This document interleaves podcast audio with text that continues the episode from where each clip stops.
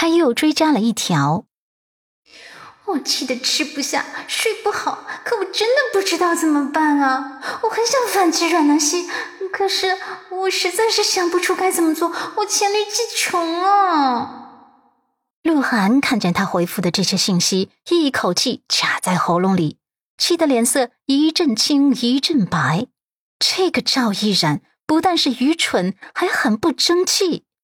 就在他气到身子都在颤抖的时候，赵毅然又发来了信息：“哎，干脆你教教我下面应该怎么做吧？你那么聪明，又一直帮我，你一定有办法帮到我的。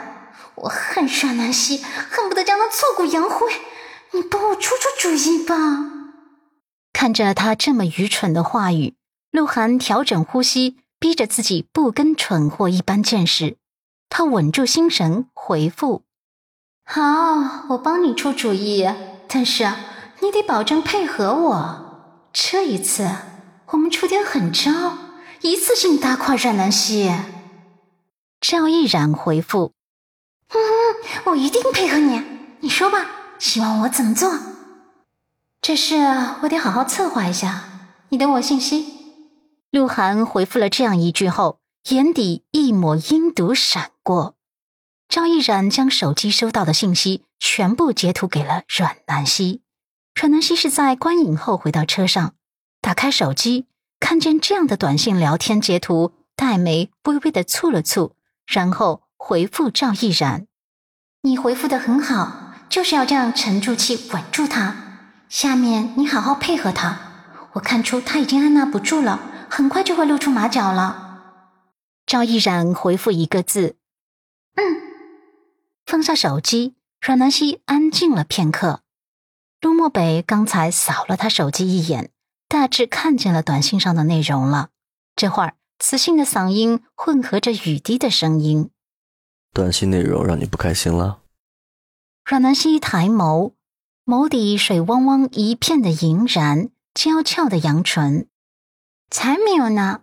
我才不至于为了那些不重要的人和不重要的事情不开心呢。犯不着，我刚才只是在安静的欣赏我的玫瑰呢。哼！这一声浅浅的哼哼，让陆漠北想到了刚结婚那会儿，他带着他去参加顾家老爷子的生日宴会上的那个晚上，他也哼哼了。想到这儿，他又用了上次的台词。猪才喜欢哼哼呢。阮南希亮晶晶的眼眸看着他，拧眉细想，终于想起这句话上次在哪听过了。讨厌啊！陆太太如果是小猪，那么陆先生就是一头高大威猛的大猪。陆漠北的唇角忍不住微微上扬，下意识的说道：“再生一头小猪，三头猪愉快的生活在一起。”这句话。在这样的雨夜，一下子就触动了阮南希的内心，他的整颗心一下子变得柔软起来，脑海中自动展开想象，还是脑补一家三口在一起的画面呢。他跟陆先生的孩子，女孩子一定很像他小时候那样，很淘气，很活泼，也很可爱。男孩子一定会像陆先生一样，帅帅的，酷酷的。想象一下。突然有种冲动，想要生一个小宝宝。这样想的时候，他便冲动的问了出来：“老公，你有没有想过，我们什么时候要宝宝啊？”陆漠北一怔，眸光微微有些复杂起来。阮南希等了几秒，没等到他的回答之后，意识到自己这个问题问的真是冲动了。他跟陆先生闪婚都没多久。感情基础还没稳定，他怎么能问出这么个冲动的问题呢？他脸颊上原本盈盈的笑容多了一丝丝的苦涩，可他还是风轻云淡的扬唇，故作无所谓道：“是不是觉得这个问题有些突然了？没关系，你不回答也没关系。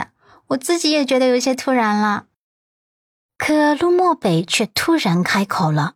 他眸子里一片坦诚，没想过。阮南希微微点头，心底有些隐隐的失落，可表面上却没有表露分毫。好吧，其实我也没有深想过这个问题。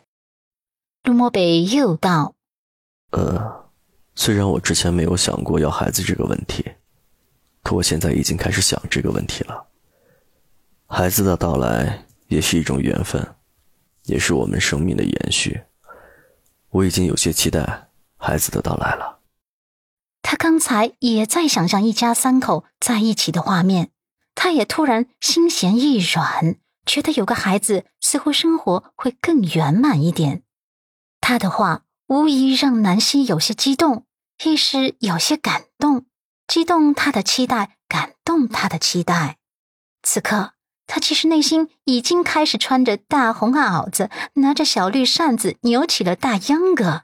今儿个老百姓呀，真要么真高兴。